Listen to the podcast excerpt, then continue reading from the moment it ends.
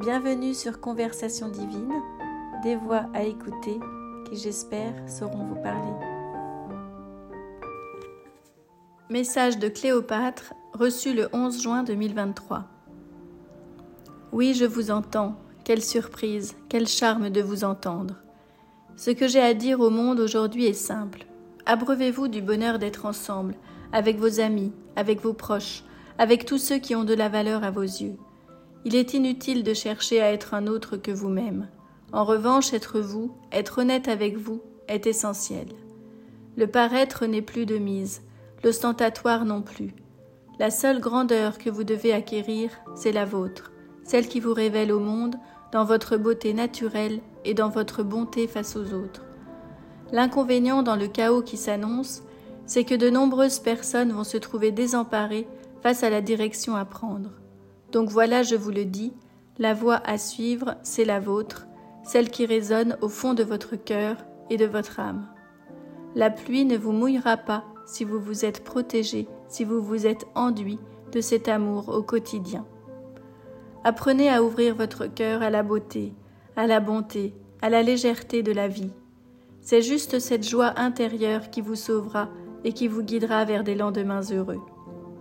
Ne regrettez rien du passé et de ses affres.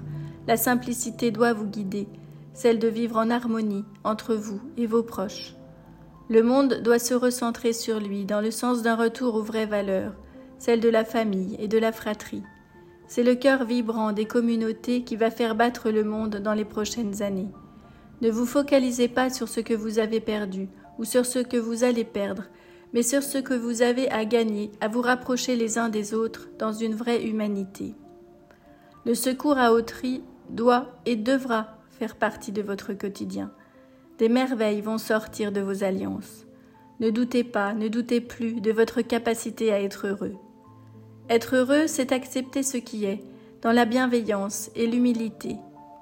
Les catastrophes ne sont jamais des catastrophes au sens premier du terme. Elles cachent toujours un trésor caché, celui de l'entraide et du dépassement de soi. La nuit ne sera présente que pour ceux et celles dont les cœurs seront éteints. Ne vous focalisez pas sur le changement, accueillez-le avec fluidité dans vos vies comme une sérénité pour l'avenir en place.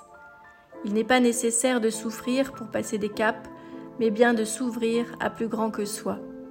Soyez dans l'acceptation de ce qui se présente et de qui vous êtes, et vous serez sauvés.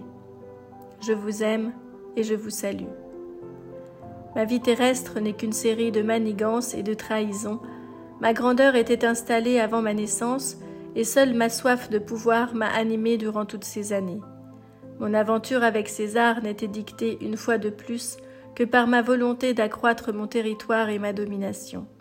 Cette supériorité, cette suprématie n'est plus de mise aujourd'hui, et je vous incite, chacun de vous, à vous retrancher en vous-même afin de connaître, de dévoiler vos propres richesses.